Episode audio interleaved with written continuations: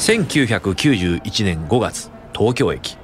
ソニーのエンジニア九田木健は大急ぎで改札を駆け抜ける。目的地である京都に向かう新幹線はすでにホームに到着しており彼はそれに乗り遅れるわけにはいかなかった。数時間後彼は任天堂のチームと会いプレイステーションと呼ばれる新しいビデオゲーム機の発表について最後の打ち合わせをすることになっているプレイステーションはこれまでにないゲーム機だこれまでのビデオゲームは通常カセット方式だが、プレイステーションのゲームはコンパクトディスクに搭載されることになる。CD-ROM は記憶できる情報量も多く、その映像、音、プレイ内容の幅広さからゲームの新しい未来を約束するものになる。ビデオゲームがテレビ、音楽、映画に匹敵するエンターテイメントメディアになる未来。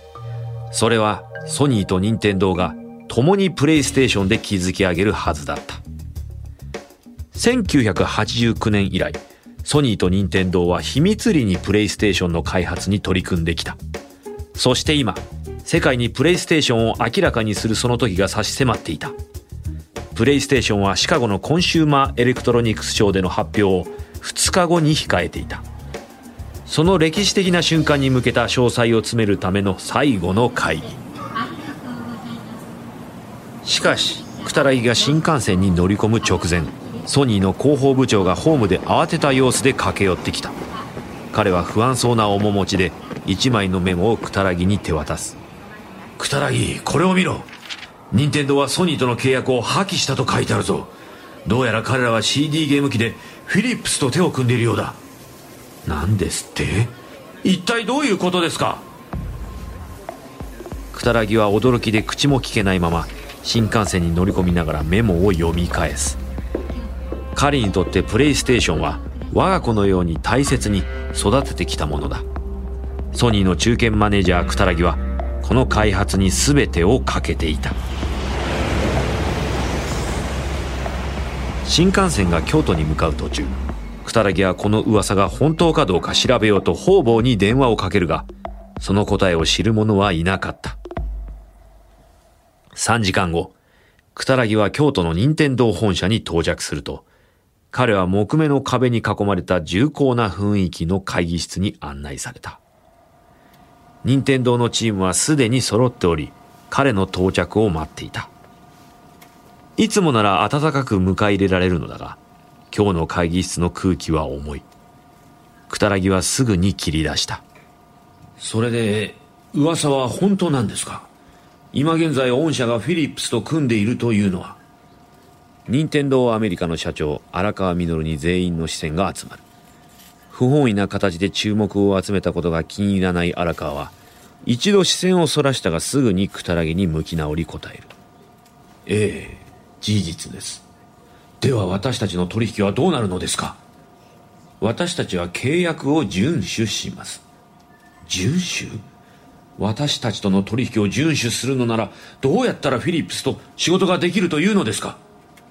任天堂はソニーとの契約を遵守します。私たちが言えるのはそれだけです。困惑しながら任天堂を去るクタラギ何年にもわたる協力と信頼関係が跡形もなく消えた。一体何が起きているのだ？原作ワンダリー。制作日本放送がお届けする。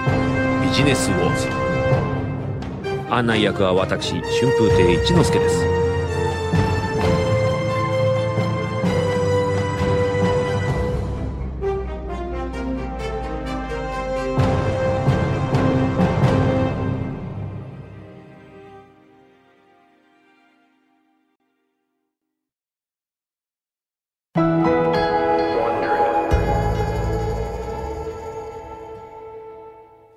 日、ビデオゲームは子供から大人までが楽しめる1160億ドル規模の一大ビジネスです。ビデオゲームのグラフィックは映画のように現実かと見まごうほどで、ストーリーラインは小説のように複雑です。しかし、1990年代初頭のビデオゲームは、この未来とは遠くかけ離れたものでした。当時業界ははるかに小さく映画音楽テレビがエンターテインメント業界での大人ならビデオゲームは差し詰め小さな弟のようなものでした。当時ビデオゲームといえば平坦な二次元のものでした。ゲームの中で使用される音楽も安っぽく子供騙しのようなものでした。それが90年代に大きな変化を遂げました。90年代の終わりまでにはビデオゲームは3次元になり音質も大幅に向上しプレイヤーの多くを大人が占めるようになりました。そして変革の中心には2つの企業間の戦いがありました。任天堂ビデオゲーム王国の支配者にまで成長したおもちゃ会社。そしてもう一社はソニー。ゲーム業界の頂点を狙う家電メーカー。2つの巨大な日本企業の戦いは今もなお続いています。しかし最も重要なのは最初の戦いでした。それはビデオゲームの覇権を争うもので私たちが今日知るビデオゲーム業界を生み出す戦いでした。これから始まる6話完結のシリーズでは任天堂とソニーによるゲーム業界をめぐる衝突舞台裏そしてこの戦いを繰り広げた両者の野望を追います。ビジネスウォーズ任天堂対ソニー。第1話。後ろから刺される。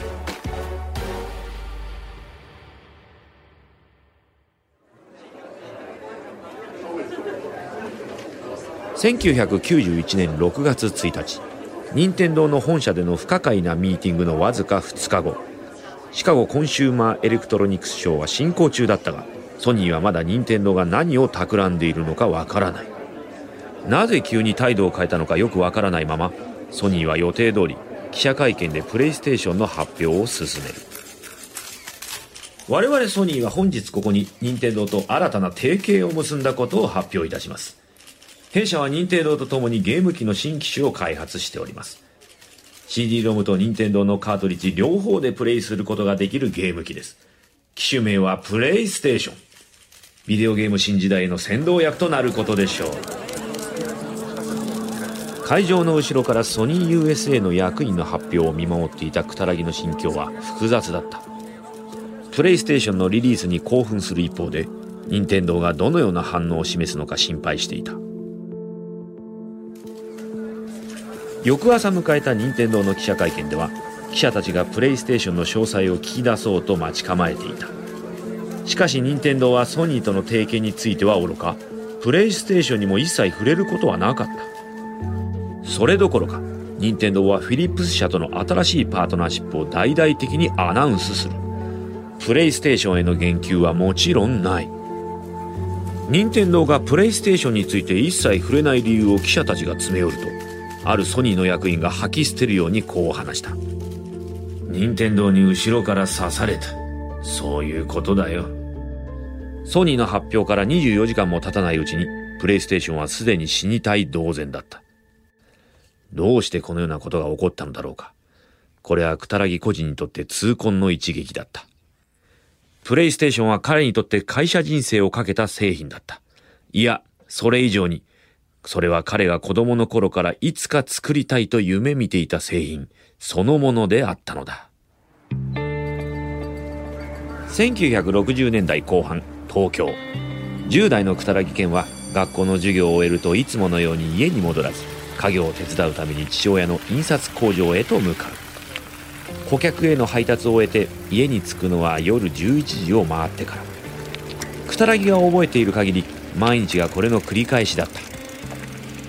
父親の仕事は息子の手伝いありきで成り立っていた。寝食を賄うことはできたがそれ以上の余裕があるわけではない。印刷工場は常に生き残れるかどうかの瀬戸際の商売であった。しかしくた県はそれを厭わなかった。彼は工場にいるのが好きだ。稀にだが稼働が中断されるとそこは彼にとって理想的な遊び場にもなったからだ。作業場でアンプなどの機器を作ることで電子機器への情熱を満たすことができた。そして機械をいじっていない時は電子機器とコンピューターについての本を読み漁った。ある日くたらぎは今日買ってきた雑誌を読むのに十分な時間を作れるかを気にかけていた。それには彼のお気に入りの電子機器メーカーについての記事が特集されているからだ。その会社の名前はソニー。くたらぎ少年はソニーのことをすごい会社だと思っていた。何しろ1940年代後半、技術者たちの才能だけを信じて空襲で焼け残った東京のデパートビルに間借りして始めたこの小さな電子機器会社は、エンジニアの創意工夫への信念に基づいており、同社のエンジニアに対する信頼は揺るぎないものだった。ソニーは今や電気業界の世界的リーダーとなり、最先端の水を集めた本社ビルを銀座の一等地に構えていた。最新鋭の高層ビルは一つの巨大なテレビ画面として機能する外壁を備えていた。くたらぎにとってその姿は未来そのものだった。圧巻だった。しかし彼が本当に感銘を受けたのはソニーの企業文化だった。それは本社ビルと同じぐらい革新的で、伝統を重んじる保守的な日本企業の考え方とは明らかに一線を画すものであった。ソニーは創造的で革命的。エンジニアの才能は信頼され、明日の製品が作られる場所だ。しかし、くたらぎはそこで働くことができるとは夢にも思っていなかった。実際、彼は高校を卒業したら父の印刷工場を継ぐものだと考えていた。が、いざその日が来ると、彼の父親は意外なことを切り出した。ケン、お前ももう一人前の大人だ。これから先は自分自身の道を切り開きなさい。もうここで働く必要はない。この商売は私の代で畳むよ。1975年のことだった。家業から解放されたクタラギは自分がどうするべきかすでに分かっていた。目指すはソニー、ただ一つ。ソニーに入社したクタラギは最初の仕事に心躍らせていた。薄型液晶テレビ開発の部署に配属されたクタラギは、新しい同僚の一人に興奮を隠しきれずにこう話した。すごいプロジェクトだ。デジタルテクノロジープロジェクトだぞ。ソニーはこういうものをもっとやらなきゃ。未来はデジタルだよ。アナログじゃない。アナログではない。デジタル？同僚はクタラギを敬遠そうに見つめ、入ったばかりのこの同僚にこう諭した。いいか。そんなこと社内で口に出さない方がいいぞ。ソニーでそういうことを言うと別の部署に飛ばされるからな。キャリアが台無しになるぞ。困惑するクタラギ。デジタルが未来だと言ってはいけない？しかし彼はすぐにソニー社内でデジタル技術について語る人がほとんどいないことに気づく。ソニーはアナログ技術でその成功を築いてきた会社。トランジスタラジオ、カラーテレビ、そしてビデオカセットプレイヤー。デジタルの価値は理論的なものでしかなかったのだ。マイクロプロセッサーはまだ新技術で高価な割に処理が遅く、この時点では力不足なものであった。しかし、クタラギはそれをすんなりと受け入れる性格ではなかった。彼は引き下がることなくデジタル技術の重要性を主張し続けた。しばらくは彼のエンジニアとしての才能が彼自身を守ってくれていたが、ついに同僚がいつか彼に警告したことが現実となる。ある朝、上司がクタラギを呼びつける。上司はビデオカセットレコーダー部門への配属をクタラギに告げる。クタラギの新しい仕事は回路設計のトラブルシューティングだった。これはデジタル技術の最前線から遠く離れた自分が望まない仕事だった。みぞおちに重い一撃を受けたクタラギがその場から去ろうとしたその時、上司は追い打ちをかけるように言った。そこで少しはおとなしくすることを学ぶんだな。クタラギは移動を覆すべくあらゆる手を尽くし奔走した。そして会社の役員の一人を捕まえ、この件に介入することを嘆願する。間一髪、その役員からクタラギの配置転換を覆す約束を取り付ける。くたらぎの希望は聞き入れられた。新しい配属先はソニーのデジタル技術研究部門だった。彼はそんな部署の存在すらも知らなかったが、そこは彼にとって理想的な環境だ。1984年、デジタル技術研究部門に配属して間もなく、最先端プロジェクトの一つを担当することになる。そのプロジェクトはシステム G と呼ばれるもので、コンピューターグラフィックを作り上げるワークステーションだった。くたらぎはそのスクリーンを覗き込み愕然としたコンピューターのモニターには人間の顔が立体的に表示されるシステム G のコントローラーを使用するとコンピューターグラフィックの顔にズームインしたりそれを回転させたりすることができるそれは彼が今まで見たことがないようなものだった。この当時のコンピューターグラフィックはかなり原始的だった。二次元で解像度の低いピクセルで作られたものばかり。それこそ、クタラギが息子のために買った任天堂のファミコンのように。当時ファミコンのゲームソフトは、ダックハント、エキサイトバイクなどで、発売されているものの中で抜群の出来であり、クタラギの息子も夢中で遊んでいた。しかしこのシステム G が作り出すグラフィック。それは比べ物にならないほど進化したものだった。くたらぎの頭の中はアイデアで溢れ返る。この素晴らしいグラフィックを持つビデオゲーム機ができたらどんなに素敵なことだろうか。3D グラフィックのワークステーションの代わりに 3D グラフィックのプレイステーション。それはグラフ用紙に書かれたような単純な画面ではなく、現実と区別がつかないほど立体的なキャラクターを持つゲーム。この次世代のゲーム機は未来のエンターテインメントになるだろう。それは途方もないアイデアだった。システム G は高さ180センチの箱に何千ものマイクロプロセッサーが詰め込まれ、数万ドルもする大変高価な機械だった。しかし、このテクノロジーはいずれもっと安くなり、一般の家庭用ゲーム機に組み込めるようになるはずだと、クタラギは考えた。その日のために備えようと彼は決心する。技術が十分に安くなった時ソニーこそが世界中のプレイステーションを作っている会社でなければならない。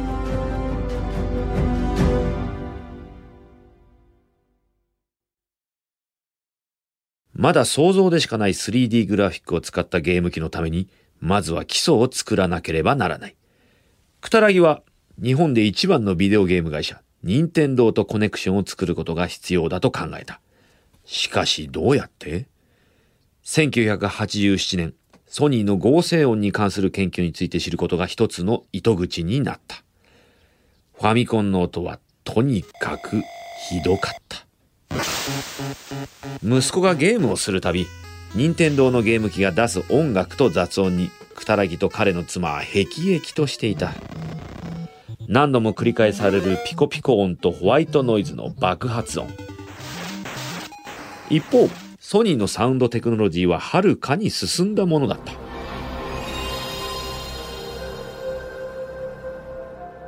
任天堂がファミコンの後継機を作るに違いないと考え、クタラギは任天堂の幹部との交渉にこぎつけた。ソニーのオーディオテクノロジーで可能なことを説明し、次のゲーム機に搭載するサウンドチップをソニーに開発させることを提案する。そんなくたらぎの売り込みにより、ソニーは任天堂と契約を結ぶことに成功する。任天堂の次のゲーム機とは、スーパーファミコン。ところがソニーの本社の多くはこの契約をよく思っていなかった。ビデオゲーム機は、所詮ローテクのおもちゃだとしか思っておらず、クオリティの高い電化製品で一躍有名となったソニーの考えとは真逆のものだったからだ。しかし任天堂に対し、有利な契約が決まったことでクタラギの契約は承認された。サウンドチップの契約が成立し、クタラギはさらに野心的なプロジェクトでソニーと任天堂の提携を強化しようと考える。それはプレイステーションという名の CD を採用したゲーム機。プレイステーションはスーパーファミコンに CD プレイヤーを内蔵させ、ゲーム CD を読めるようにする。まさにハイブリッドマシーンと呼べるものであった。任天堂のゲームカートリッジの40倍の記憶容量を持つプレイステーションのゲームは実在の俳優のフィルム映像や実際のミュージシャンが録音した音楽を取り入れることが可能となったドットの荒いピクセル画のヒーローはもうおしまい安っぽい電子音とももうおさらばということだ完璧な提携だとクタラギは確信したコンパクトディスクを共同開発したソニーにはその技術はあるがゲームについては素人同然。その一方、任天堂はゲームは知り尽くしているが、ソニーの持つ開発技術は持ち合わせていなかった。かくして1989年1月1日、任天堂とソニーはプレイステーションを共同開発する契約を締結。ところが、この提携に最初の亀裂が入る。スーパーファミコン用に設計しているサウンドチップについて、技術的詳細の共有をソニーが拒否。共有の条件として法外な料金を要求したのだ。そして次にソニーはハリウッドの映画スタジオコロンビアピクチャーズを買収。これが任天堂の不安を増幅させた。ソニーはもはや電機メーカーに飽き足らず、グローバルなエンターテインメントの巨人を目指していた。コロンビアピクチャーズの買収を知った任天堂の社長、山内博は、ソニーの思惑について疑問を感じ始める。プレイステーションが計略だとしたら、任天堂はソニーがビデオゲーム業界へ参入するための踏み台だとしたら、深い疑いが山内の心に忍び寄る。ソニーと提携を結んだのは間違いだったのでは？山内はブロンズ色のメガネをかけてプレイステーションの契約書を読み返す。そしてある一つの条項に目を留める。その文章からは危険な香りが漂う。その条項は任天堂のビジネスの根幹を脅かすものだった。任天堂の利益の源泉はゲームソフト制作の権利にあった。この権利をしっかり持っていないと任天堂の利益の大部分が損なわれる。ところが、この条項ではプレイステーション用ゲームソフトの制作権をソニーに与えることになっていたのだ。ビデオゲーム機はジレットで有名になったカミソリと替え刃のビジネスモデルと同じ。つまり、ゲーム機がカミソリで利益がほとんどない価格で売られ顧客を作り出す。では、利益を生み出すのは、それがゲームソフト。ビデオゲーム業界で利益率の高いカミソリの刃というのはゲームソフトなのである。任天堂はゲームソフトの制作権を独占していたので、そこから大きな収益を上げていた。ゲーム機からではない。ゲームソフトの開発会社に権利料を払わせ、さらにゲームソフトの売り上げからも大きく利益を得ていたのだ。プレイステーション用ゲームソフトの制作権をソニーに与えたら、任天堂はこのビジネスで最も利益が上がる部分を手放すことになる。山内は自分の会社に毒薬を飲ませてしまったのだ。何としても避けなければならない。この契約から抜け出す方法を考えなければ。そのためにはプレイステーションを潰さなければならない。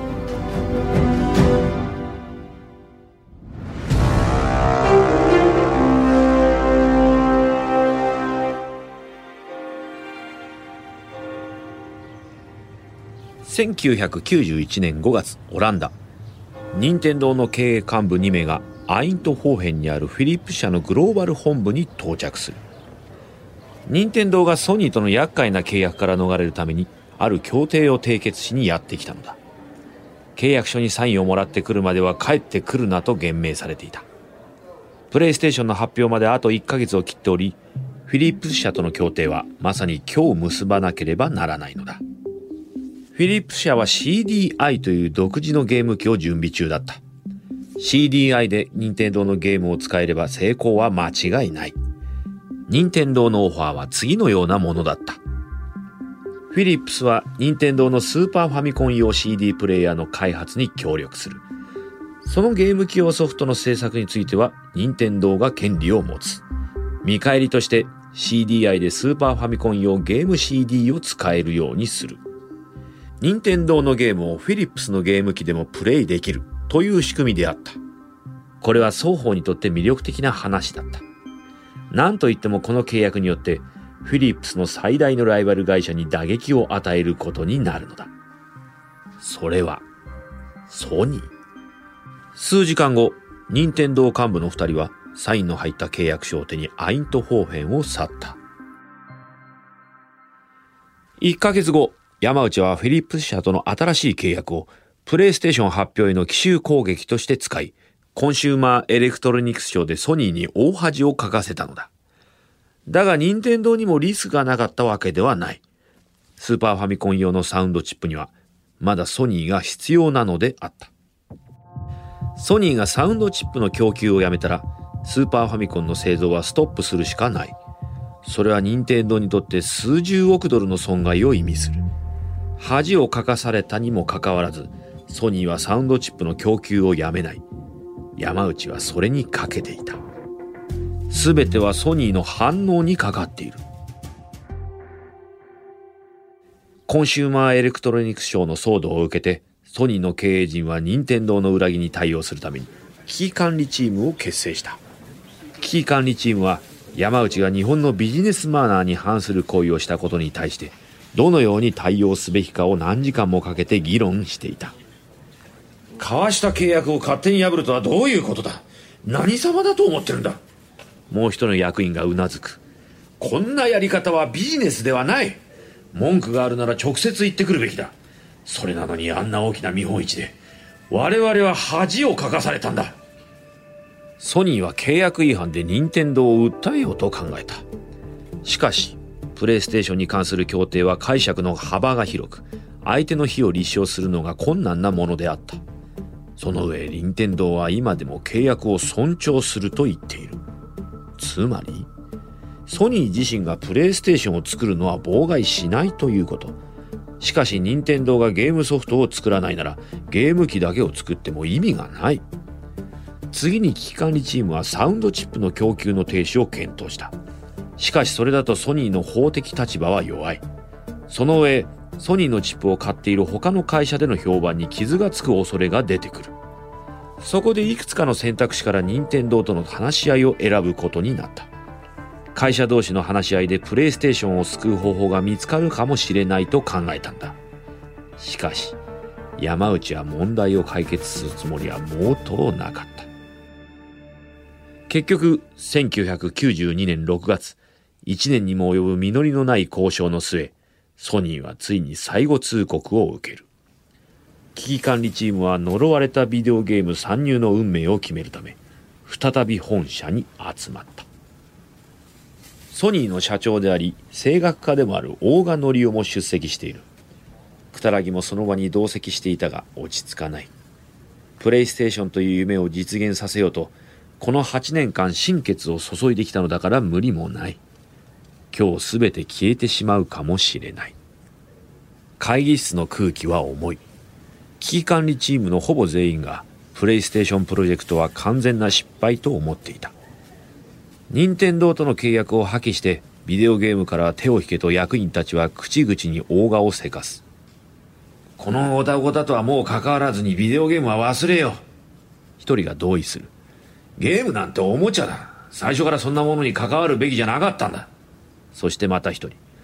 任天堂との交渉は続けてもいいが意味がない。さらに時間を無駄にするだけだ。最後になってくたらぎは話す機会を得る。任天堂との提携解消には賛成です。注意を引きつけるためくたらぎはここで一呼吸を入れる。例の契約は破棄して我々でプレイステーションを作るべきです。我々なら高度な 3D グラフィックを搭載した CD ゲーム機を作りビデオゲームビジネスを任天堂から奪うことができるのです。実際そのゲーム機の開発は秘密裏に開始しています。62歳の大川くたらぎを見つめる。秘密裏に開発？高度な 3D グラフィック。何を言ってるのだこの男は。大川くたらぎを遮る。君の提案は実行できない。不可能だ。今製造できるマイクロプロセッサーでは力不足で到底そんなものは作れない。くたらぎは自信たっぷりに続ける。答えはすでに用意していた。いえ、不可能ではありません。私たちのチームはすでに基本的な設計を終えていて、必要なマイクロプロセッサーの製造は可能であるという自信を持っております。3D グラフィックを表示するゲーム機は作れます。いや、作らなければならないのです。任天堂をこのまま放っておくわけにはいきません。ここがプレイステーション存続の最後のチャンスかもしれないと睨んだくたらぎは、席を切ったように訴えを続けた。任天堂は我々に恥をかかせました。あなたに恥をかかせたんです、社長。あなたと山内社長が契約書にサインしたのに彼は何をしましたか社長あなたの顔に泥を塗ったんですよ。我々が作るゲーム機なら任天堂に勝てます。復讐できるんです。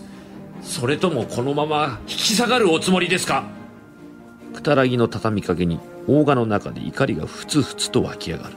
そして大賀がテーブルを叩きつけ会議室が静まり返る。誰もが目を見開く。違うぞくたらぎ。我々は引き下がらない。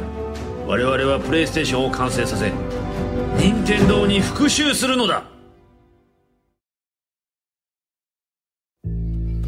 次のエピソードでは任天堂の3代目社長が坊ちゃん育ちという評判を打ち消して冷徹なビジネスマンに成長していきます。